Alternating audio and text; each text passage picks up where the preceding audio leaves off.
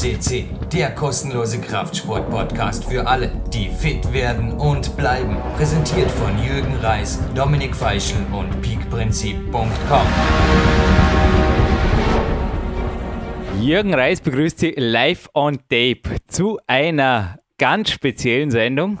Und zwar, dass ich einen Podcast ein gesamtes Jahr im Voraus aufzeichne. Wir haben heute nämlich, jetzt wo die Sache live on tape geht, den 9. April 2013. Und ich habe einfach gedacht, jetzt habe ich auf jeden Fall für mich auch einen Grund aus nicht ganz uneigennützigen Gründen, nämlich PowerQuest.cc darf der weltweit größte Kletterpodcast bleiben. Naja, auf jeden Fall weiter zu fighten, ja mindestens. Und am Telefon begrüße ich jetzt ihn, ja wo eigentlich? Den Florian Murnig auf jeden Fall. Ja, hallo Jürgen. Begrüßen kannst du bis Innsbruck. Also du bist nicht mehr in Saalfelden, dort haben wir uns vor drei Tagen noch gesehen. Du bist einer der stärksten Routensetzer auf jeden Fall, aber auch einer der stärkeren Felskletterer Österreichs. Darf man das auf den Punkt bringen? Ah, ja, ist vielleicht, ich weiß nicht, ob es überzogen ist. Also ich probiere es zumindest stark zu sein. Ich weiß nicht, ob ich es bin. ja. Tiefstapelnde Studiogäste sind wir hier bereits gewohnt, Florian, aber ich würde auch sagen, in deinen eigenen Worten. Also, was sind so deine Highlights? Ich komme dann auch gleich noch zur kleinen Anekdote, wie wir uns zuerst mal kennengelernt haben. Ich weiß gar nicht, ob du dich daran noch erinnern kannst. Liegt einige Jahre zurück. Aber was sind so die Highlights deiner eigenen Kletterleidenschaft? Highlights meiner eigenen Kletterleidenschaft sind einerseits von der Schwierigkeit und andererseits vom Erlebnisfaktor. Gibt Reise nach äh, Kalifornien, die ist mittlerweile fast acht Jahre her. Und da bin ich mit einem guten Freund unterwegs gewesen und bin einige Sachen geklettert, die was nicht so schwierig waren, aber teilweise sehr exponiert, also sehr hoch oder teilweise überhaupt nicht mehr Style gewesen, aber die, was sie so eingeprägt haben in mir drinnen, das war zum Beispiel White Rastafarian im Joshua Tree, ist mit V3 bewertet und das war absolutes Highlight, weil das Ding ist für mich, ich glaube, das war sieben oder acht Meter hoch und ganz am Schluss die, die schwere Stelle und wird, den Rausch werde ich nie vergessen, wie ich da oben drüber gemäntelt habe. Ja, das, das sind so Dinge, die, das sind mehr Highlights für mich, als wenn ich irgendwas Schweres in wenigen Versuchen klettern kann. Ja, und zu einer ganz speziellen Reise kommen wir natürlich heute auch noch zum anderen Ende der Welt, aber bleib ruhig kurz bei deinen eigenen Leistungen, also für alle, die die französischen gerade beherrschen, eventuell auch interessant, die schwierigsten Touren, weil da hast du mir auch beim Ö-Cup in Saalfelden am Wochenende ein, zwei Dinge verraten. Ja, ich habe es geahnt, aber es ist so, du bist im 11. Grad am Weg. Ja, im untersten 11. Grad. Also mir ist die eine oder andere 8C ist mir gelungen. Mhm. Und mir ist die Erstbegehung gelungen in der Steiermark. Ist womöglich, oder hat sich für mich als die schwerste Tour angefühlt und ist wahrscheinlich 18 plus. Ähm, und wenn ich ein bisschen mehr Zeit hätte, ich hätte einige Projekte, die was auch in der Liga sind, wo ich ja, nur einfach noch nicht die Möglichkeit habe, konstant hinzugehen und das durchzuklettern. Ähm, abgesehen von den Routen taugt mir das Bouldern in letzter Zeit auch ziemlich gut. Seit ich in Innsbruck bin, fehlt mir fast ein bisschen Anschluss ans Routenklettern und gehe gern bouldern. Ähm, beim Bouldern, ja, sind halt zwei, drei Boulder gelungen, die was so im 8B-Bereich sind. Naja, es war ganz interessant. Ich weiß wirklich nicht mehr, ob du dich selber daran erinnern kannst, aber es war ein Ö-Cup. Zugegeben, es sind so viele Wettkämpfe. Ich weiß nicht mehr, in welcher österreichischen Gemeinde oder Stadt das war. Es war irgendwo im Osten Österreichs. Es war auf jeden Fall eine rote Tour, eine zweite Qualitour. Und da war keine Videodemonstration, sondern ein Routensetzer, der das tatsächlich vorgeklettert ist. Und der sah, also auf den ersten Blick für mich, recht unscheinbar aus. Ich möchte es einfach mal so sagen. Und da ist das Ding hochspaziert bis in die Hälfte. Dann hat der ähm, Sicherer gesagt, du, tu mal zu. Dann ist es locker rausgeklettert und ich dachte mir, gut, das war jetzt der Vorkletterer, quasi der Routensetzer. Und ja, jetzt, jetzt klettert das Ding halt einfach hoch, Jürgen. Ich habe mich unten schon, also am dritten Haken, fast im Seil gesehen. Also es war ein Limitzug. Ich habe mich dann hochgefeitet, bin gerade ins Finale gekommen und ich glaube, du kannst dich erinnern, wie ich dann auch schweißüberströmt neben dir stand und einfach nur nach Luft geabst habe und zuerst mal gesagt habe oder dir die Hand gegeben habe und gesagt habe, wer bitte bist du, weil du musst ein sackstarker Kletterer sein. Ja, den Moment ich mich natürlich genau erinnern. Es war ja. Wolfsberg, es war A-Cup, es war sogar einer von meinen ersten A-Cups, die was ich geschraubt habe. Beziehungsweise habe ich das gar nicht als Chefroutensätze geschraubt, sondern war einfach nur dabei und habe mich an dem Tag recht fit gefühlt eigentlich. Das kann man schon behaupten. Aber dadurch, dass ich die Route halt selbst geschraubt habe, war es natürlich auch mal Style. Darf man auch nicht vergessen, wenn man eine Route schraubt, dann kann man die halt, oder sollte man die halt auch selbst gut klettern können, weil man schraubt ja so, dass man es klettern kann. Äh, aber trotzdem, die Route war wahrscheinlich so 8 plus. Mhm. Vielleicht, zumindest haben es die Wolfsberger dann so bewertet. Ähm, oder vielleicht sogar auch B. Keine Ahnung. Äh, ja, und du bist dann dahergekommen und hast gesagt, äh, wer, wer ich jetzt bin, weil komme jetzt auf die auf deine Liste. Und dann habe ich mir gedacht, aha, was für Liste? Bin ich jetzt auf der Shitlist, habe ich so, so eine schlechte Route gebaut, dass ich jetzt da auf eine Liste komme, die was, ja, da wo ich irgendwie einen, einen unguten Namen kriege oder so. Dann hast du gesagt, nein, nein, das ist nicht die Shitlist, das ist die Liste der österreich starken Kletterer. Genau. Und dachte, okay, auch nicht schlecht, aber wie komme ich zu dem? Ja, aber hat mich natürlich gefreut, weil ich habe die damals noch nicht so gut gekannt und ja, bist einfach hergekommen und ich schätze, dass wenn jemand ehrlich ist und wenn jemand direkt ist, das war einfach ehrlich und direkt, oder zumindest hat es sich so angehört damals.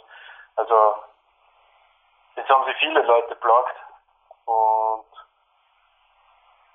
es ist damals auch der, der Rudi der Max nicht draufgekommen, ja. der was damals eigentlich recht fit war. Mhm. Und der, der Neuer Tom ist auch mitgeklettert. Ich glaube, der ist auch ganz knapp nicht draufgekommen. Es war anscheinend was nicht so leicht. Du baust Touren, die nicht so leicht sind und hast mir natürlich jetzt gerade mit mehreren Stichworten das Hauptthema, wenn du erlaubst, des heutigen Interviews eröffnet. Denn dies ist kein Gold-Podcast, also da müsstest mal du übrigens zuerst, was können wir bei dir für ein Limit für einen Gold-Podcast? Ich muss immer die Leute ein bisschen motivieren. Ja, okay, sagen wir 80 plus und dann bist du beim zweiten Interview, wo du im Mittelpunkt stehst und das machen wir dann zu Gold, Florian. Ist das okay? Okay. Aber du hast jetzt vorher gerade Ehrlichkeit genannt. Ich glaube, das ist in dem Land, das du besucht hast und das heute im Mittelpunkt steht, ein absolutes Must-Have. Dann das zweite, du hast 8 Plus erwähnt. Und ein Mann, oder besser gesagt, er schaut eigentlich eher aus wie ein erwachsenes Kind, oder wie kann man da sagen, oder soll jetzt keine Kritik sein, aber er schaut auf jeden Fall eigen aus. Also du hast gesagt, er ist selbst für einen Japaner ein bisschen Ausnahme. Er war bereits hier bei PowerQuest CC und zwar hat er natürlich Gold sich verdient. Er ist niemand geringer als die derzeitige, jetzt wo wir das aufzeichnen, Nummer 1 der IFSC Rankingliste im Lead, Amasachi. Er hat also 8B Plus zum Beispiel in Ims beim Weltcup geklettert, hat zwischendurch mit mir übrigens geplaudert, also direkt vor der Turner, nicht beim Klettern selber, aber hätte er vermutlich auch können. Aber er hat 8B Plus einfach geklettert, wie wenn es eine Aufwärmtour wäre, also ausgeschaut das rein optisch wie 7A Plus. Ich durfte die Tour selber dann zwei Wochen später probieren und habe mir gedacht, ich bin im falschen Film, speziell als ich die Erinnerung hatte und er hat mich damals in Imst nach Japan eingeladen. Ehrlich gesagt, es war mir für ein Trainingslager einfach ein bisschen zu crazy. Zudem hatte ich mit Dominik Feischl natürlich den Flug nach Kalifornien schon gebucht. Und ich bin auf Kalifornien geflogen und zur selben Zeit hast du den Sachi und das japanische Team, das Top-Team in Japan tatsächlich besucht. Also es war im November, korrigiere mich, November 2012, oder? Ja, ganz genau. Und hast dort einiges erlebt. Also, Florian, springen wir gleich mal rein, wenn du erlaubst, in diese Sache, weil es liegt ein Klimax-Magazin vor mir. Und zwar die erste Ausgabe des 2013er Jahres. Da bist ja du auch der Webmaster, darfst gerne auch gleich die Homepage verkünden und wo man die Sache abonnieren kann. In meinen Augen auch ein Must-Have dann für jeden, der klettert und vor allem Spaß haben will an ein bisschen coolen und auch ein bisschen Berichten der anderen Art, vor allem lässigen Fotos. Und da war ein mehrseitiger Bericht eben von der Culture Flash Experience, hat der Mike Mandel da im Vorwort geschrieben. Ja, herzliche Gratulation jetzt erstmal Mike und eine herzliche Gratulation an Florian. Mike, bin ich mir sicher, hört jetzt auch mit für diesen coolen Bericht beziehungsweise fürs gesamte Magazin. Aber jetzt zuerst mal deine ersten Impressionen. Wie war es in den drei Wochen? Also was ist jetzt wirklich, ist jetzt gut ein halbes Jahr vergangen.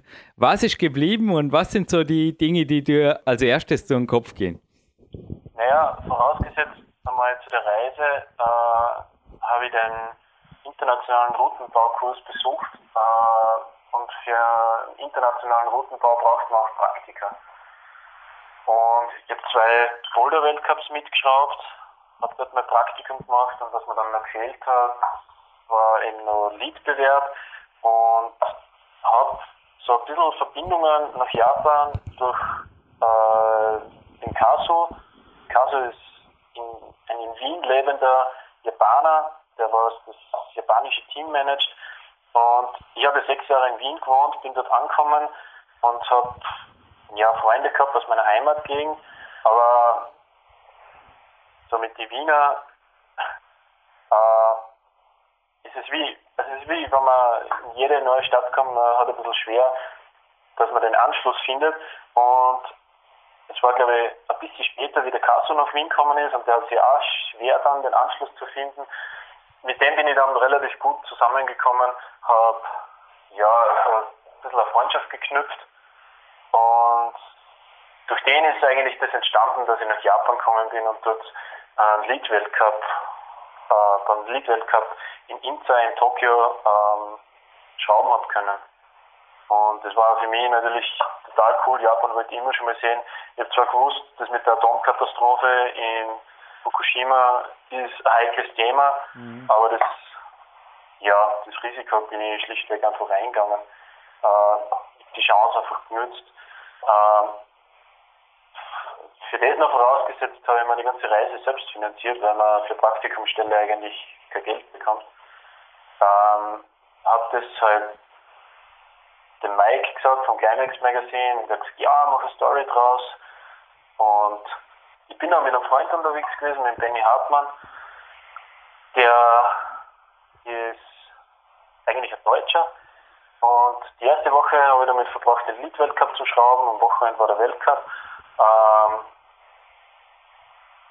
dann war ich noch gut zwei, zweieinhalb Wochen in Japan unterwegs mit den ganzen äh, Kletterern und vom, vom Nationalteam. Also wir haben echt noch, wir haben bei Satchan bei der Aikio zu Hause gewohnt, wir waren mit Skuru äh, bouldern und das war schon, also es sind schon die, die fitteren Wettkampfkletterer von dort, das, das war schon ziemlich cool. Und die ersten Erlebnisse in Japan waren natürlich, ich bin ein Europäer, bin 82 groß, habe 75 Kilo und dann stehst du mitten in Japan und die Durchschnittsgröße ist einmal Kopf kleiner. Von Gewicht her sind alle kleiner. Man kommt sich mal so übermächtig vor. Wie groß bist du ungefähr? 1,80 oder nah bist du nicht? Ich bin 1,82. 1,82 sogar? Wow. Genau. Alles klar. Also einen Kletterer schon eher groß.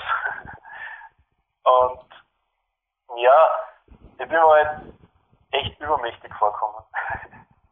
Das war halt der, der erste Eindruck, was ich gehabt habe. Das ist dann relativ schnell verflogen, weil wenn man mit Japanern mal klettern geht und Japaner sind, oder was uns nach einer Zeit aufgefallen ist, sie haben ein sehr komplexes System in Japan. Die, die Sprache ist komplex, die Schrift ist komplex, ähm, der ganze Alltag ist komplex. Die haben, die haben einfach mit ganz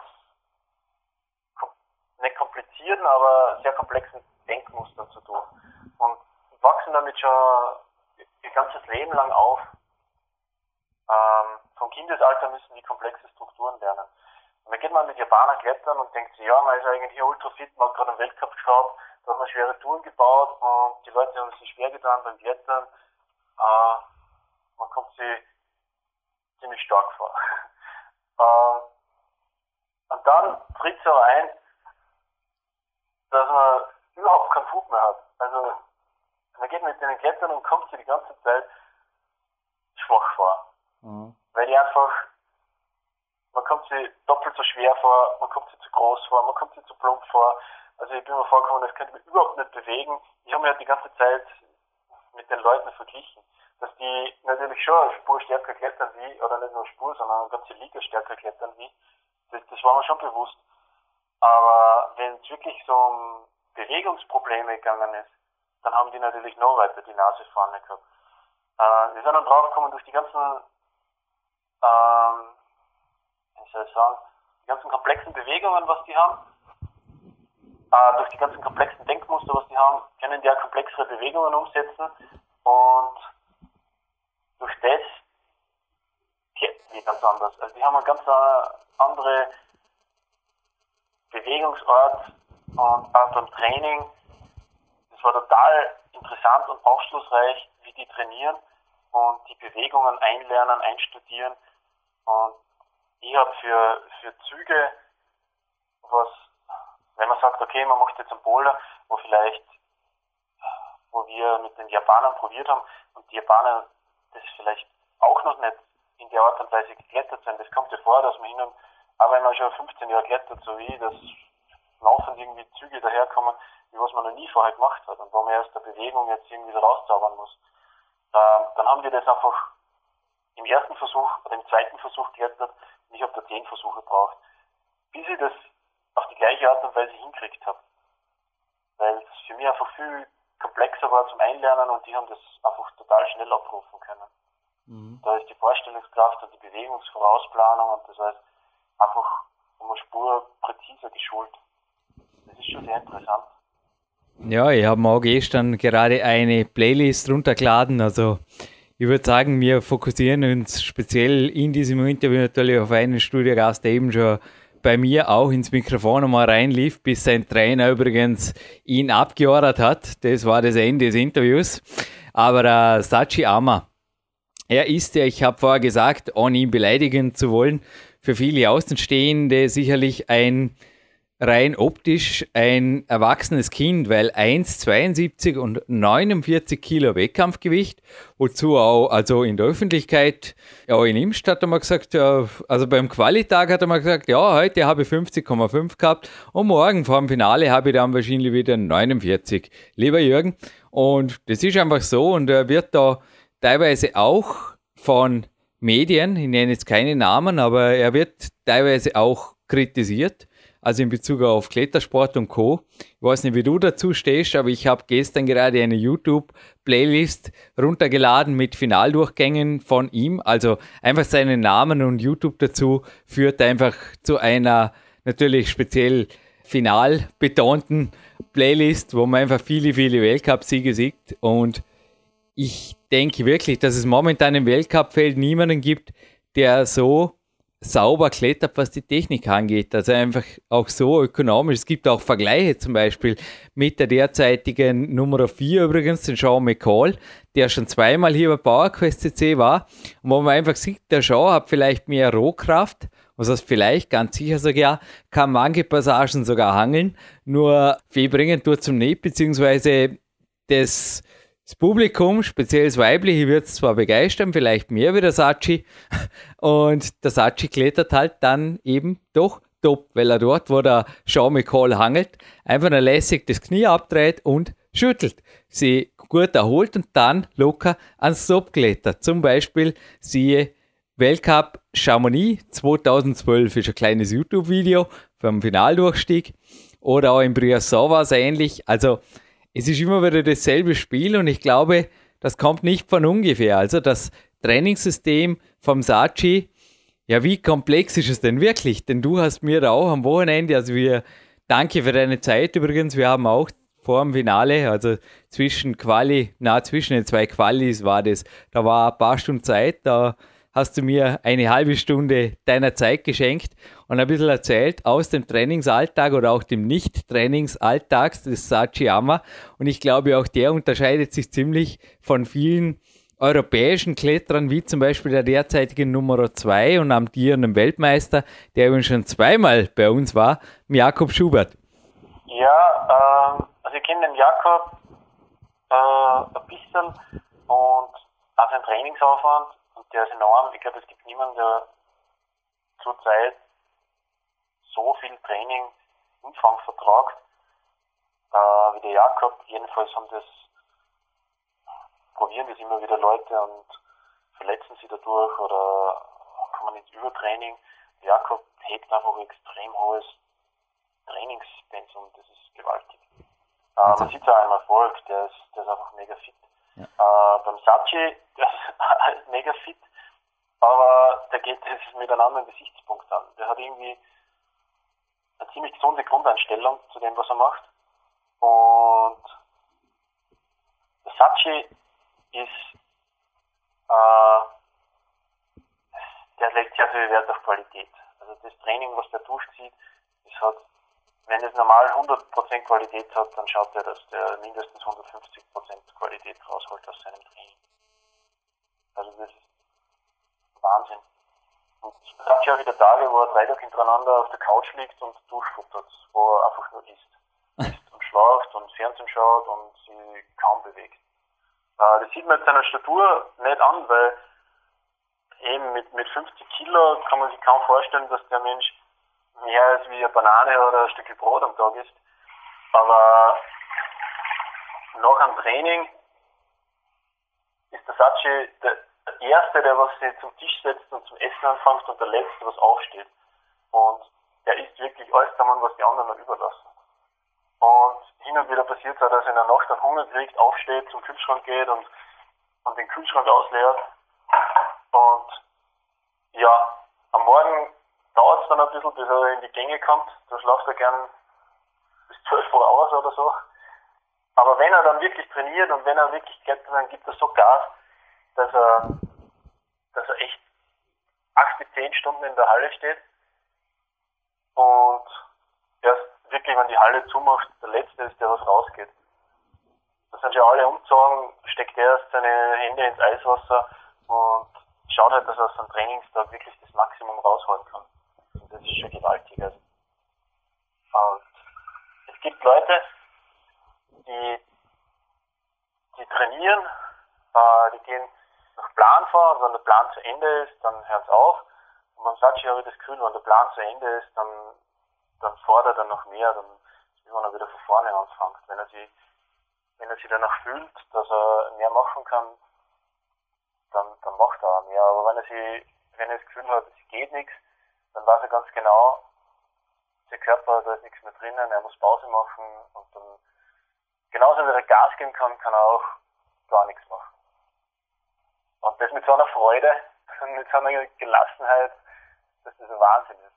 Also ich habe manchmal das Gefühl von mir selbst, wenn ich jetzt nicht zum Klettern kann oder wenn ich nicht zum Trainieren kann, weil ich viel Arbeit habe oder es geht sich nicht aus, dann kribbelt es in mir drinnen und ich werde wahnsinnig und ich brauche irgendwas, das was mir die Befriedigung gibt und selbst wenn ich total K.O. bin und ich gehe eine Runde laufen und ich habe das Gefühl der Erschöpftheit und ich fühle mich tot, dann ist irgendwie befriedigend für mich. Äh, beim Satz habe ich das Gefühl gehabt, der kann es noch ein Stück weiter treiben, weil er weiß, wenn er Pause macht und mehr ausgerüstet ist, dann kann er wieder mehr Gas geben. Ich weiß nicht, ob das Modell für jeden funktioniert, aber bei ihm funktioniert es ziemlich gut. Ja, kann man so sagen. Also am Weltcup in Imst hat man auch gemerkt, die Gelassenheit. Er hat zum Beispiel auf die Russen gedeutet und gesagt, Jürgen, schau sie die an. Ich weiß nicht, die, ich glaube, die trainieren das ganze Leben nur und die habe das Gefühl, die haben keinen Spaß am Leben. Und ich meine, ich trainiere auch gerne und viel, aber ich habe die auch und mit meinem Trainer ist jetzt auch koordiniert am Wochenende gesagt, ich probiere einfach auch jetzt mal auf jeden Fall auf mehr Ruhetage umzuschwenken. Nicht nur, weil ich jetzt, wo der Podcast online geht, bereits 37 bin und einfach das Gefühl habe, dass ab und zu ein Ruhetag mehr auf jeden Fall besser ist oder gut ist für die Trainingsqualität, sondern eben auch, mir auf Qualität trainiere. Aber jetzt gleich zum Punkt, weil das war natürlich die Zahl vorher, die jetzt viele vermutlich zu Recht schockieren wird, weil mit acht Stunden hat sich der Martin Jeusten, der mittlerweile jetzt, wo der Podcast online geht, auch schon bei uns war, vermute ich, zumindest in der Ticklist drin. Der hat ja vom Andreas Bindhammer geschrieben, dass er acht Stunden trainiert hat in einem Interview und hinterher quasi in einem komatösen Zustand war. Und bei mir führten also sieben Trainingsstunden mit Andreas Bindhammer zum Beispiel auch gelinde gesagt zu einem leichten Übertraining. Aber was bitte sind zehn Stunden? Also gib uns bitte einen protokollierten Ablauf, weil das ist im Endeffekt der ganze Tag. Also ein Tag, wo ein Sachi Amma 10 Stunden, also 1-0 Stunden in der Kletterhalle verbringt, läuft wie ab, von früh bis spät. Also zuerst schon mal wird ausgeschlafen. Was sind da, wann geht er dann ins Bett? Sind da 12 Stunden oder 10 Stunden oder 9 Stunden Schlaf davor? Der Datsche kann es durchaus vorkommen, dass er zwischen 10 und 12 Stunden schläft. Der geht zwischen Mitternacht und 2 in der Früh ins Bett Davor wird aber ausgiebig gegessen und Wein getrunken und, und Spaß gehabt und Bier getrunken. Also nicht, nicht exzessiv, aber halt im Genussbereich. Äh, wenn er dann mit dem fertig ist, also wenn er ins Bett geht und schläft, dann schlaft er bis am nächsten Tag um 11, 12, 1 Uhr. Ähm, ja, 1 Uhr ist schon ein bisschen spät, aber schläft ungefähr bis 12 oder bleibt auf dem Bett liegen und chillt holt sich Frühstück. Frühstück ist bei ihm irgendwie, ja, so Toastbrot oder er isst relativ gerne Mehlspeisen. was total untypisch ist, weil ein typisches japanisches Frühstück besteht aus Reis, Gemüse, Salat ähm, und solchen Sachen. Und Sachi ist da eher ein untypisch, der, der isst gerne Sachen, die was, ja, was man in Europa so ist, äh, eher so Teig waren. Ähm, dann fahrt er eigentlich immer zusammen mit der Akio ähm, in die, also er lebt und wohnt mit der Akio zusammen, fahrt er in die Kletterhalle, so zwischen 1 und 2 Uhr.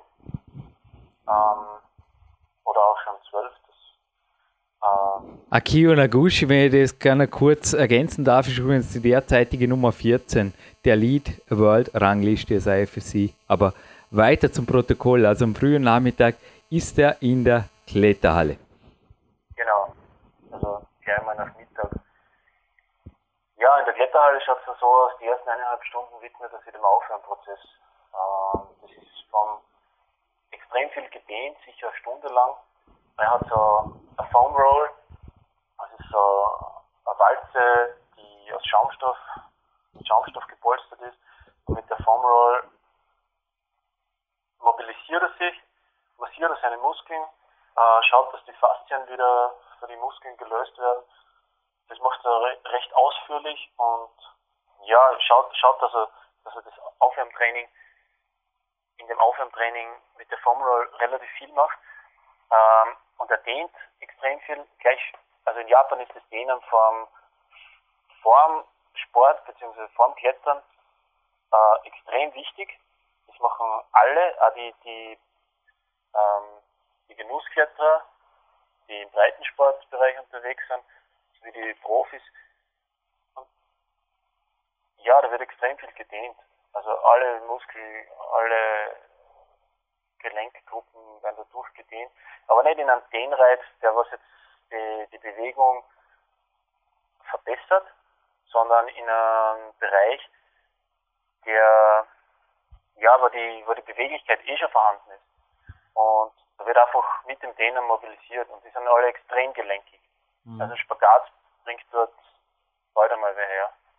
Es ist nicht so, dass der Spagat jetzt irgendwas Außergewöhnliches ist. Und ich habe bei der IKEA Bewegungen gesehen, die waren absolut arg. Das war, das war wirklich, ja, wenn ich nie zusammenkriege, weiß ich auch nicht, wie das funktioniert. und ja, nach die eineinhalb, nach sagen wir mal, einer Stunde aufwärmen äh, mit der Foam Roll und mit jenen. Geht ein bisschen ans Einklettern, da werden technisch und auch technisch koordinative Sachen gemacht, wie Sprünge, ähm, Plankenklettereien, Run-and-Jump-Sachen, ähm, alles im Boulderbaum und dann wird langsam ein bisschen hart gebouldert und wenn Lead-Training ansteht, wird dann sofort aufs Lead-Training umgeschwenkt. Da ist der Hide, ihr Trainer, der sagt ihnen ganz genau an, äh, was sie klettern sollen. Der steht da dabei beim Training. Und zwar sind in Japan die Kletterhallen im Vorstieg so dicht geschraubt, dass, äh, dass die die Möglichkeit haben, verschiedene Routen aus allen Griffen zusammen zu definieren. Das ist meiner Meinung nach nicht nur ein gutes On-Site-Training jedes Mal, sondern auch ein Training, wo man sich wirklich Grifferfolgen von 40 bis 50 Züge merken muss. Also der Trainer steht unten mit Laserpointer, sagt ihnen die Griffe an und die merken sich das. Und beim nächsten Mal raufschauen, wissen die die Route ganz genau wieder. Wir machen das ja, ein paar Mal in der Woche und haben echt dadurch wird eben das, das Merken von den Routen auch total geschult. Was natürlich bei der Besichtigung im Wettkampf unheimlich ist. Dann wird Routen geklettert und was dort extrem wichtig ist, wo ich eigentlich, was wir in Österreich anders machen, aber die immer die, das Gefühl gehabt ist, dass die, die vollständige Erholung zwischen den Routen und zwischen den Versuchen ähm, total im Vordergrund gestellt wird. Also die machen einen qualitativ hochwertigen Versuch in der Route, kommen dadurch auch sehr weit und dann wird eine vollständige Erholung von mindestens 45 Minuten gemacht. Da liegen die herum oder nach der Route, wenn man runterkommt, statt ausklettern, wird sowieso die, die Hände ins Eisbad gesteckt. Ähm, dient der Regeneration, also ist wie, wie Ausklettern, aber auch der Verletzungsvorbeugung. Und dann wird wirklich 45 bis 60 Minuten der Griff angegriffen. Und dann geht's wieder ins nächste, also in den nächsten Versuch. Ähm, ich bin jetzt nicht sicher, wie viele Routen, dass die da jetzt hintereinander klettern. Äh, da habe ich nicht mitgezählt, äh, weil in der Zeit, wo, wo wir die begleitet haben in dem Boulderraum, sind, ah, in die Kletterhalle sind wir im Boulderraum gewesen und haben da auch probiert, irgendwas zu machen. Wenn die dann fertig sind mit dem Lead-Training, dann wird noch eine Kraftsession draufgesetzt, kann auch bis zu einer Stunde dauern, wo wirklich Klimmzüge einmal einnahmig blockieren, äh, Crunches, Sit-Ups, Liegestütz, äh, ja, das, das, das, das ganze Programm, was, was bei uns äh, in Österreich auch in ein Training eingebaut wird, wird auch noch gemacht. Eben, dass man das Gefühl hat, dass sie richtig vollständig zerstören. Äh, beim Bouldern schaut es so aus, dass nach der ganzen Aufwärmprozedur wird ähm, mal zum Spaß gebouldert. Ist wie, wie eine Boulder-Session. Äh, sind vier, fünf Leute beieinander, jeder baut einen Boulder und die Boulder werden dann gegenseitig alle durchgeklettert. Ähm, das ist alles in einem, in einem Bereich vom Aufwärmen. Das dauert oft so zwei Stunden. Ähm, und dann wird gleich übergegangen in ein, richtig, in ein richtig hartes Bouldern. Also in Art Maximalkraftprojekt Bouldern. Und da werden auch Boulder gebaut die werden dann halt in mehreren Versuchen probiert, beziehungsweise die überhaupt geschafft werden. Ja, dazu haben sie in Japan Boulderhallen, zum Beispiel die Boulderhalle von Daiko Yamada, das Project Gym. Da sind farbdefinierte Boulder drinnen, also mit Tapes abgeklebt. Ähm, da gibt es zehn verschiedene Schwierigkeitsgrade. Und der Sachi, der was am Fels 8C bouldert, äh, ist da drinnen gerade mal, also die, die, die, die Schwierigkeitsgrade sind nach Farben geordnet. Schwarz ist der schwerste, weiß ist der, der leichteste. Irgendwo in der Mitte drinnen, so der fünfte und sechste Schwierigkeitsgrad, das war glaube ich rot und nein, grün, rot und orange aufsteigend. Äh, die Akio ist einmal einen roten Boulder geklettert und Versace ist einmal einen orangen Boulder geklettert. Und dann gibt es aber noch vier schwerere Grade. Da haben die eigentlich genug Projekte, die was die die ganze Zeit probieren können. Ja, da wird halt dann ein Projekt geklettert, dann wird irgendwann einmal Pause gemacht zwischendrin. So nach fünf bis sechs Stunden. eine halbe Stunde Pause, wird auch gegessen. Ähm, getrunken wird permanent, gegessen wird wirklich nur in der Pause. Und dann wird, ähm, es ist nur leichte, leichte Jause, dann wird weiter trainiert, da wird nochmal gebouldert eben, ja, bis, bis eben zur vollständigen Ermüdung. Dann werden einmal die Hände ins Eiswasser gesteckt und dann schaut man, ob man um 11 Uhr oder um 12 Uhr am Abend irgendwas zum, zum Essen kriegt. Mhm. Aber was bedeutet vollständige Ermüdung? Denn du hast mir in Saalfelden auch gesagt, und das hätte ich gerne jetzt ein bisschen genauer gewusst, denn Florian, du hast einerseits von Qualität gesprochen und auch in deinem Bericht kommt zum Beispiel speziell am Felsen rüber, also du hast schon auch geschrieben von einem Tag, wo der Sachi bei einem 8er Plus Aufwärmboulder quasi mit dem Fuß gestreift hat, den Felsen gestreift, was natürlich nicht wirklich jetzt äh, ja, eine Rohpunktbegehung wäre. Und er hat dann den ganzen Tag was anderes gemacht und am Abend aber die Ehre wiederhergestellt. Die japanische Ehrlichkeit hat ihm das vermutlich so aufdiktiert oder auch seine komplexen Denkstrukturen, wie auch immer. Auf jeden Fall hat am Abend die 8er Plus noch einmal gezogen und das würde sich ja auch wieder decken, obwohl er auch da den ganzen Tag gebouldert hat mit dem, was der Andreas Bindhammer hier mal von sich gegeben hat, dass er auch jetzt zum Beispiel sich nicht mehr als 80 Prozent zerstört. Andererseits hast du mir gesagt, wenn die aus der Halle geben, Jürgen, die halten keinen Griff mehr, die sind K.O. Also, wie darf man das verstehen? Gibt es da Qualität und Quantitätstage, wo man sie zerstört? Eventuell ein Qualitäts- und ein Quantitätstag pro Woche mit mehreren Ruhetagen? Oder wie kann man das jetzt am ersten so einfach wie möglich darstellen, dieses komplexe System? Ähm, es hat, auch wenn sie sie ganzheitlich zerstören, hat in, steht immer die Qualität im Vordergrund. Und zwar machen die so, so definierte Pausen, dass sie immer mehr als 100% geben können. Und da wird es so geschult, dass eben so, so einen halben Versuch gibt es quasi nicht. Es wird immer ein richtig harter Versuch gemacht und ähm, die Pausen werden gut eingehalten. Es gibt keine Maschinengewehrversuche, sondern da wird dann wirklich äh, erholsame Pause gemacht. Und durch die harten Versuche sind die am Ende so zerstört, durch die hohe Qualität in den Versuchen sind die am Ende so fertig, dass wirklich Haut mehr auf die Finger ist, dass nichts mehr geht. Und Haut ist eh immer ein limitierender Faktor. Ähm, von dem alleine können schon keinen Griff mehr halten ob jetzt am Feld oder in der Halle. Ähm, und durch die harten Versuche ist dann auch irgendwann mal Schluss und, und Ende. Also das ist eigentlich ähm, das, das, Haupt, das Hauptaugenmerk aber wie darf man sich das vorstellen? Startet der Sachi beispielsweise einen Trainingstag, ich sage jetzt einfach mit ein paar 80 Plus Touren oder 9a Touren oder Versuche darin und am Ende nach den acht Stunden, ich sage jetzt eine Zahl, endet die Sache mit einer, ja, 8C, wo er rausfällt und dann geht es zum Krafttraining oder gibt es dann ein Intervalltraining danach oder wie, wie, gesagt, du hast mir gesagt, dass es mir eben im Kopf hängen geblieben, das quasi bis er keinen Griff mehr hält. Gibt es da wirklich eine quantitative Zerstörung nach dem Lead oder nach dem Boulder-Training, so wie es natürlich auch, ja, zum Beispiel extensives Intervalltraining in Österreich vielfach betrieben wird?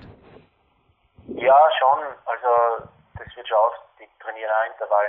Also in der Zeit, wo ich drin war, da haben sie sich gerade auf den Weltcup in Slowenien vorbereitet. Und da ist halt Wettkampfsimulation im Vordergrund gestanden. Das heißt, der Hede, ihr Trainer, der hat ihnen Routen angesagt und die Routen haben es dann äh, probiert, Onside zu klettern. Ähm, die waren ungefähr im Semifinal oder Final Schwierigkeitsgrad. Das ist so 8 plus, 8C herum. Ähm, die haben schon Max-Projekte ausprobiert, die was weit drüber stehen, 18 plus, 9a. Äh, ähnlich wie bei uns mit mehreren Hänger klettert und versucht dann immer, immer weiter, äh, also mit weniger Hänger zu klettern.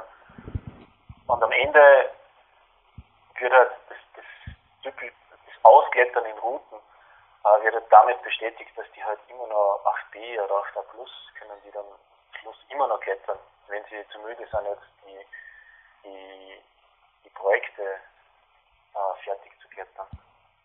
Mhm. Das heißt, das Intervalltraining weiß ich jetzt nicht, in was für einer Periode, dass sie das einbauen, aber die Kraftsession, die dient dann schon zur absichtlichen Ermüdung, sagen wir mal so. Also zum absichtlichen Zerstören. Mhm. Also sie machen sie da im Endeffekt schon in Touren, bis ich meine, für einen Sachi Schachter Plus einfach einen Spaziergang, das kann ich sagen, das wäre das gleiche, wie wenn ich vermutlich, ja, keine Ahnung, wenn ich also bekannten 7b vermutlich rausfall, wenn man das circa, ich kann jetzt nur eine Hausnummer sagen, so vergleichen kann. Und anschließend machen sie es ordentlich nieder mit Klimmzügen, einarmigen, beidarmigen oder wie und pumpen sie ordentlich aus oder wie kann man das so auf den Punkt bringen? Ja, ganz genau. Hm. Also die schauen halt, dass das Krafttraining hat schon den Sinn, dass, dass du halt die fehlenden Kraftbereiche oder die, die Sachen, die was weniger gut kannst, da adaptierst. Aber im Grunde genommen dient es einfach echter Zerstörung, dass, dass du richtig ausgepowert bist. Und die schleppen dann echt die Hände aus der Halle raus. Aber echt mit einem, mit einem Lächeln im Gesicht. Ich kenne diesen Lächeln im Gesicht und ich kenne übrigens auch das Gefühl, sich hinterher, ja, ich habe dann auch schon, in China war das mal zur Belustigung aller Anwesenden ziemlich viel gegessen am Buffet. Also den Kohldampf nach dem Training, den kennst du vermutlich auch in Japan. Ja. Auch wenn, ich habe eh gesagt, den Running Joke muss ich jetzt noch fallen lassen. Der Staatsfeind Reis, der heute dich hoffentlich nicht interviewt, hast du inzwischen schon wieder erholt vom Reisschock, weil ich glaube, es war, egal ob das Ding ja, Reis oder auf Japanisch Komi heißt oder auch das NATO. Ich glaube, du bist nicht in einen Bioladen gegangen in Österreich, wo immer das Ding da erhältlich ist, aber ich habe mir gestern mal die Nährwerte ausgedruckt ja, es klingt relativ seltsam und deiner Beschreibung zufolge werde ich auf jeden Fall auch nicht die Soja-Experimente da machen. Hast du inzwischen wieder eingelebt in Österreich? Also ähm, Reis, Reis ist mir sehr gut geblieben, das war ein bisschen überzogen, das war einfach wegen der Geschichte her, weil Reis wird dort fast überall dazu gegessen. Reis schmeckt mir persönlich extrem gut und ich habe seit ich in Japan war auch wirklich viel Reis gegessen, weil es äh, weil es mir eben gut schmeckt. Also das war eher der, der, der Story entgegen, dass man da irgendwie was Lustiges dazu sagt zum Reis. Ähm, NATO ist nach wie vor etwas, das was ich glaube ich, das, das kriege ich einfach nicht runter. Und vor allem die essen das in der Früh zum Frühstück. Und da ist noch viel, viel Sache. Echt, das hat echt eine Konsistenz wie Rotz. Es riecht erbärmlich. Und ja, schmecken tut es auch nicht gut. Aber es ist so ein traditionsmäßiges, die haben das wie in Marmeladeglas, wie wenn wir ähm, in der Früh aufs Brot Marmelade schmieren, essen die das NATO zum Frühstück zu irgendwas dazu. Und ja, keine Ahnung warum. Wahrscheinlich aus Traditionsgründen. Na, darum steht der Sachi eben auf Taiwan. Du, eine Frage noch zu den Ruhetagen. Du hast mal gesagt, also du hast ja vorher im Interview schon gesagt, dass der Sachi am Ruhetag nicht wirklich zur japanischen Produktivität beiträgt oder zum fast schon Workaholic-Clan Japan.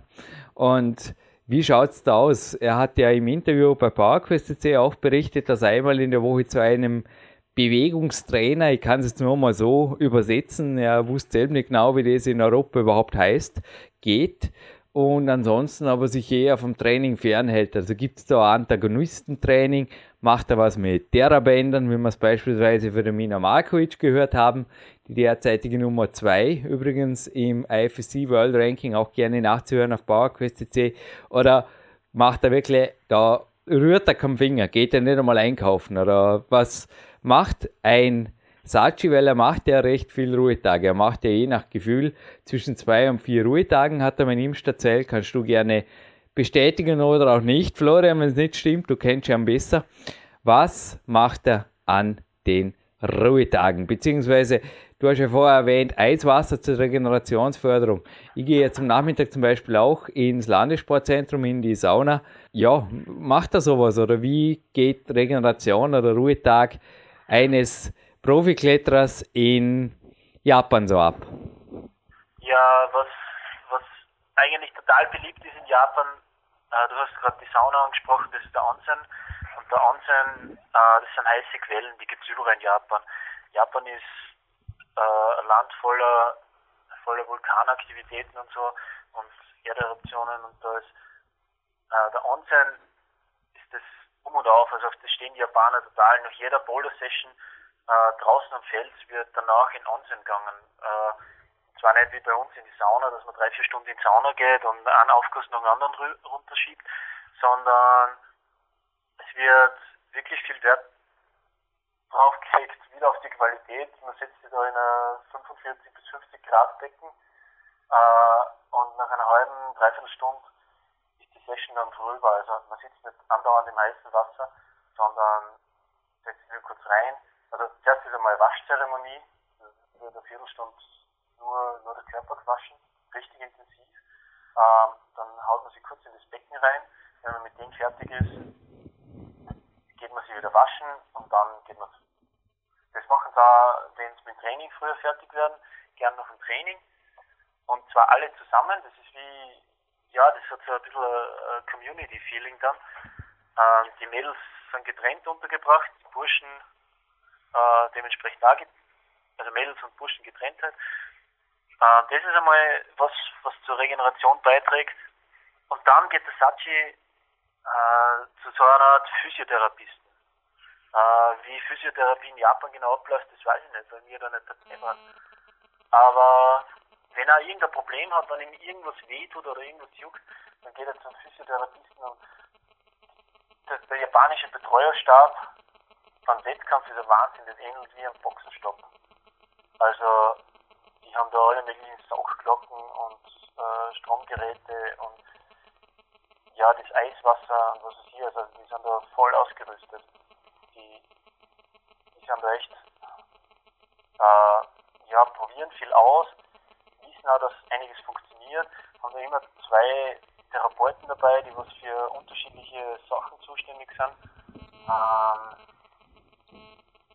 wenn, wenn Itachi wirklich am, am Pausetag irgendwas drückt, was, was, was, keine Ahnung, vom Training kommt, wenn ihm was wehtut, wenn ein Muskel zerrt ist, dann geht er sofort zum Physiotherapeuten und lässt sich das anschauen, behandeln.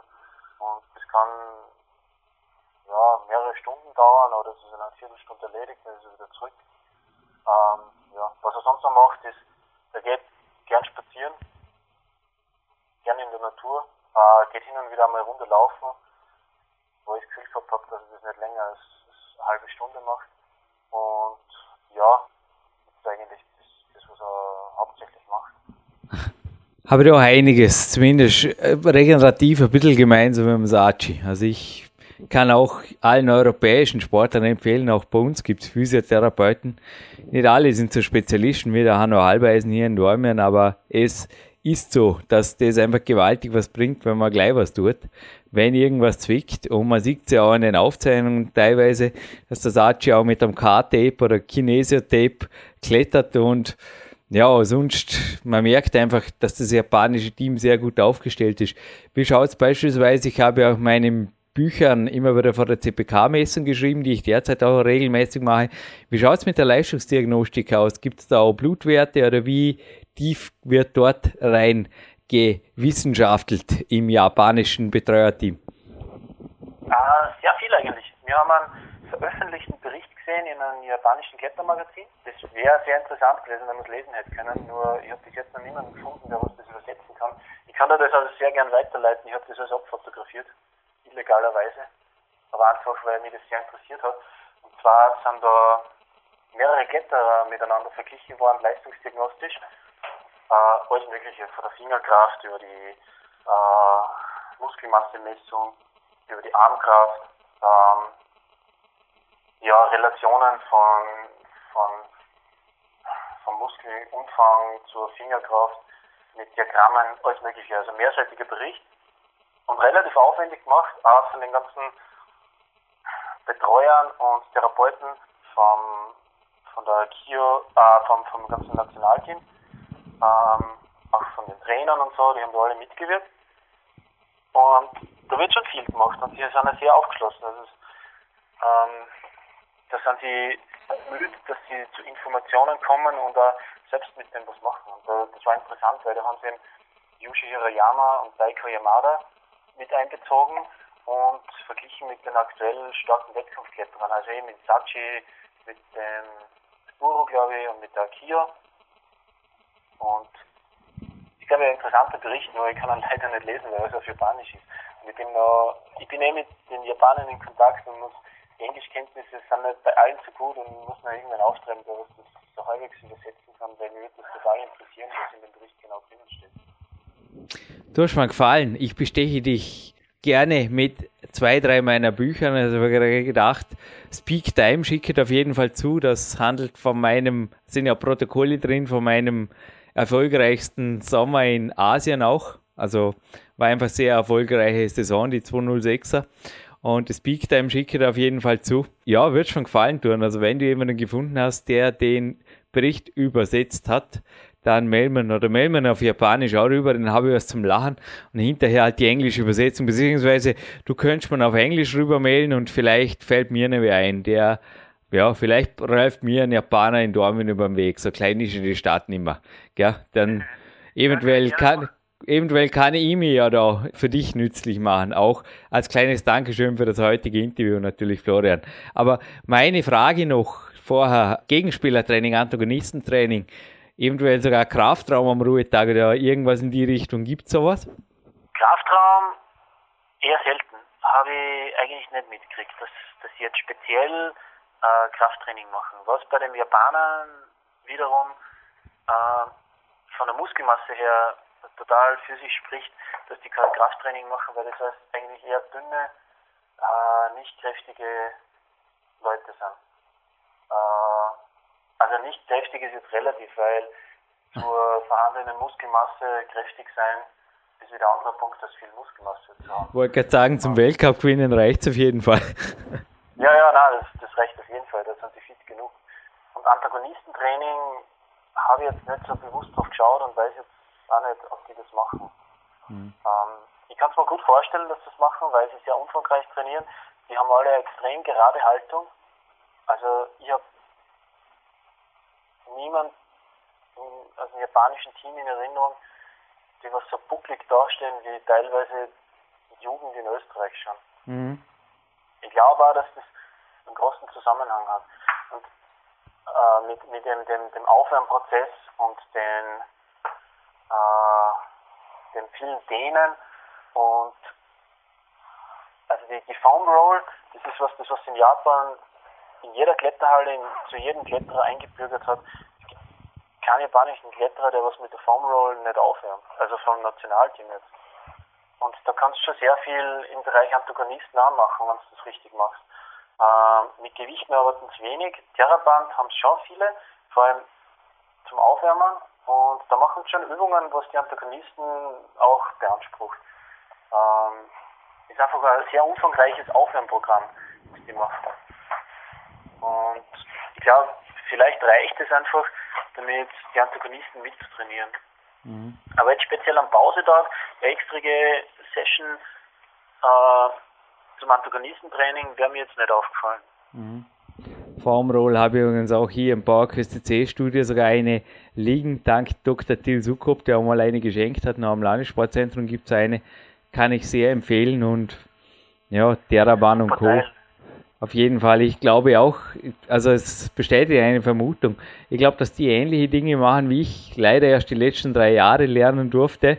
Aufgrund auch meiner zunehmenden Rückenprobleme ist Propriozeptivtraining, das teilweise tatsächlich, ich möchte jetzt auch einen Tipp an Kletterer geben, mehr hilft als schweres Krafttraining. Also wirklich im Feinbereich. Also es gibt auch einen Podcast zum Beispiel mit dem Physiotherapeuten des österreichischen Nationalteams Klaus Isele hier und der hat also auch darüber gesprochen, dass das also gerade für Kletterer ein sehr gutes Training ist, wo man nicht unbedingt zur, ja, zur mit etlichen Handelscheiben beladenen Handel greift und sie dort zuletzt am Ruhetag nicht wehtut oder in ein Übertraining reinkommt.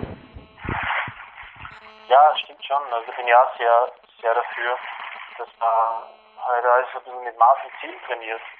Und die trainieren das, das Theraband und so, das trainieren die echt locker. Also mhm. es geht darum, einfach nur die Bewegung zu machen und mit der Bewegung vielleicht den, den Muskel oder den Gelenkapparat aufzuwärmen und gar nicht so dran, jetzt da massiv Kraft zu trainieren, sondern einfach nur wirklich die Bewegung sauber umzusetzen und den Muskel zu mobilisieren, ein bisschen zu stärken, aber jetzt nicht brutal zu trainieren, habe ich das Gefühl gehabt.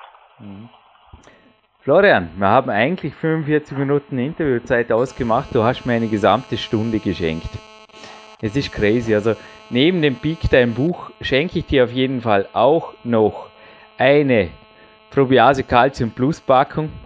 Ich gebe dir dann einmal bei E-Mail einen kurzer Tipp, wie das Ganze einzunehmen ist. Aber ich habe es vor dem Finale zum Beispiel in Saalfelden genommen und es funktioniert ganz gut. Also es ist ein legales Doping, ich möchte es einmal so sagen. Nein, ist einfach nur eine sehr starke Muskelaktivierung da möglich, speziell beim Bouldern kannst du ein bisschen was bringen. Und eine Frage bleibt natürlich noch. Ich habe sie zum Beispiel Magnus Mitbö oder auch dem Sean McCall natürlich im Interview gestellt. Und beim Sachi wird es besonders interessant, weil er die Sache ja anscheinend, oder besser gesagt ganz sicher sogar, weil du das so erzählt hast, nach bis zu acht oder neun Stunden sogar Klettertraining absolviert.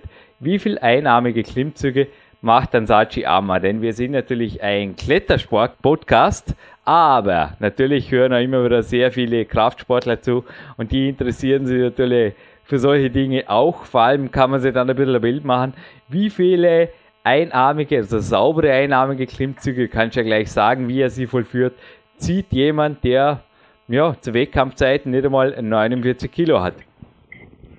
Also ich glaube, und ich lehne mich jetzt nicht aus dem Fenster, bin ich mir ziemlich sicher, ich habe den Sachi kein einziges Mal einen Klimmzug machen sehen, geschweige denn einen einarmigen. Und ich glaube, dass die Akio, seine Freundin, die was im Boulder-Weltcup sehr gut unterwegs ist, äh, mehr einarmige Klimmzüge vollbringt wie der Sachi selbst. Ich glaube, dass der Sachi, wenn möglich, überhaupt nur einen zusammenbringt. Und ich weiß zum Beispiel, dass der äh, dass der Jakob Schubert ähm, in seiner, ja, also ich habe ihn selbst gesehen, wie er so zwischen 6 und 10 einarmige Explosivkraft-Klimmzüge macht, was der Sachi wahrscheinlich nicht oder sicher nicht herbringt. Mhm. Und das ist relativ, das ist sehr interessant. Sachi macht generell bei den Japanern, die machen extrem viel über die Bewegung, und wenig über die Kraft. Flo, jetzt muss ich aber doch nochmal kurz nachhaken, weil da werden auch die Hörer jetzt sagen, äh, Jürgen, frag. Und ja, ich frage, was macht der Sachi denn in der letzten Stunde? Denn du hast ja vorher gesagt, also hast du da von anderen Kletterern gesprochen oder du hast ja vorher schon gesagt, dass sie sich mit einnahmigen Klimmzügen, Klimmzügen, also ich ja, zitiere deine eigenen Worte, genau. eine Stunde lang niedermachen nach dem Krafttraining. Sorry, da muss ich jetzt als Podcast-Moderator ein bisschen stur drauf rumreiten. Das aber jetzt vielleicht äh, ja, ein bisschen verallgemeinert. Dazu habe ich wirklich kein, kein einziges Mal einen Klimmzug machen sehen. Ich hab, wir haben mit der Kia relativ viel Krafttraining gemacht. Stachi eher der, der was sich vom Krafttraining ein bisschen drückt. Was er selbst sagt, das ist eine große Schwäche. Er hat dann, er hat so, so Crunches und Sit-Ups und Körperspannungsübungen hat er viel mitgemacht. Aber bei den Klimmzügen und so und Blockierübungen, das, da habe ich ihn eigentlich nie, nie dabei gesehen es waren halt immer eine Gruppe von Leuten, mit, mit denen haben wir das durchgezogen. Aber Daci ist der eher, der hat sich da ein bisschen rausgesneakt. Deswegen glaube ich auch, dass, dass er einen einarmigen Klimmzug wahrscheinlich gar nicht herkriegt. Ah. Also Sachi hat mit einer 8B-Route oder irgendwas in die Richtung und dann ein paar Liegestützen das Training dann gut sein lassen. Ja, genau, ganz genau. Ja, Florian, das war ein sehr umfangreiches Interview. Ich danke dir für jede Minute. Jetzt über eine Stunde zusammengekriegt. Und ich dachte mir, aller guten Dinge sind drei. Also Speak dein Buch, Calcium Plus, plus eine DVD, die Big Days DVD geht raus, weil Ich weiß nicht, ob die Orange Tour von dir gebaut war. Es könnte sogar sein. Aber eins ist auf jeden Fall sicher, wenn du einmal ins Ländle kommst, ein Klettertag auch mit mir, der dauert zwar keine 10 Stunden, aber vielleicht ja, mit dir als Trainingspartner noch ein bisschen länger, vor allem startet er ein bisschen früher als gewohnt. Also wenn du mal ein bisschen einen anderen Spirit, weil auch ich trainiere anders wie die meisten österreichischen Kletterer, hier mit mir am Landessportzentrum Vorarlberg und dann in der K1 Kletterhalle Dormen erleben willst, bist du gerne eingeladen zu einem Trainingstag mit mir. Ich sage jetzt Ihnen Danke und komme gerne darauf zurück. Und wie gesagt, schick mir den japanischen Bericht rüber. Ich schaue mal, ob ich einen Dolmetscher in der PowerQuest C Fangemeinde finde. Mir ist übrigens gerade jemand eingefallen, der war schon mal da. Na, ist ein Koreaner, ein Kampfsportler. Wie hieß er gleich nochmal? Denn es gibt noch ein kleines Gewinnspiel jetzt am Ende, also eine Big Days DVD. Also wie gesagt, da ist so ein Trainingstag, beziehungsweise zwei solcher Trainingstage mit mir auch verfilmt die gibt es jetzt zu gewinnen. Und ich hätte eine Frage. Also, um was wir jetzt schon, ich glaube, es können wir riskieren, dass wir aktuelles Climax Magazine dazugeben, oder Florian? Ja, ich glaube. Ich auch. Also riskieren wir jetzt einfach das Kauf für euch eins. www.climax-magazine.com übrigens die Climax Nummer 17, das wäre die Ausgabe, eventuell ist sie noch erhältlich oder schon als Download, also als Download-Version ist sicherlich noch erhältlich. Das wäre die Ausgabe, wo der mehrseitige Bericht übrigens von Florian Murnix Japan-Trip drin ist, aber die jetzt aktuelle, die legen wir da dazu bei dem Gewinnspiel und ich hätte gern gewusst, wer war noch mal kurz der Koreaner, der Kampfsportler, da war jemand einmal da bei einem Interview ich bin mir nicht ganz sicher. Ich habe jetzt den Namen auch nicht mehr im Kopf. War relativ einfach, aber auch nicht so einfach. Naja, 50.000 Zuhörer, einer davon wird sicherlich wissen und der, vielleicht auch mehrere, aber der oder die erste, der oder die uns diese Gewinnantwort, also ich will nur Name, Vorname, Podcastnummer auf die PowerQuest CC, Bauer-Quest CC, Kontaktformularseite postet, bekommt diesen Preis. Machen wir es so, Florian. Wie gesagt, vielen Dank an dich. Danke nochmal an Mike. Und wie gesagt, mich würde es wirklich freuen, wenn, ja, wenn dir mal der Anschluss fehlt, irgendwo, vor allem an die Vorstiegsszene, wenn du einfach sagst, ich will wieder mal ein Zeil.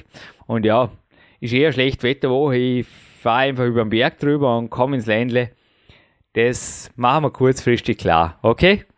Super, ja, sagen wir vielen Dank. Vielen Dank, dass du mich eingeladen hast. Und ja, Danke fürs Interview. Jürgen Reis und der Florian Mornig verabschieden sich hiermit und der Jürgen macht das jetzt, was auch das Archie am Ruhetag macht, raus an die frische Luft. Und für die, Florian, glaube ich auch. Heute noch Training? Ja, ich bin eigentlich jetzt gleich am Sprung nach dort im Jugendnationalteam Stützpunkttraining.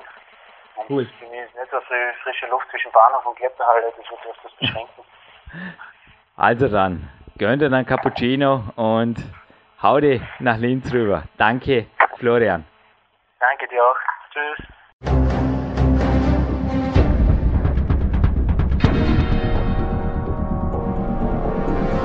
Alle Fitness-Bestseller der Peak-Trilogie, kostenlose Newsberichte und weitere Podcasts von PowerQuest CC sowie Trainingssoftware, Supplemente und Trainingsausrüstung, Personal Coachings, Seminare, Workshops und mehr. Jetzt direkt im Internet auf www.peakprinzip.com oder www.jürgenreis.com.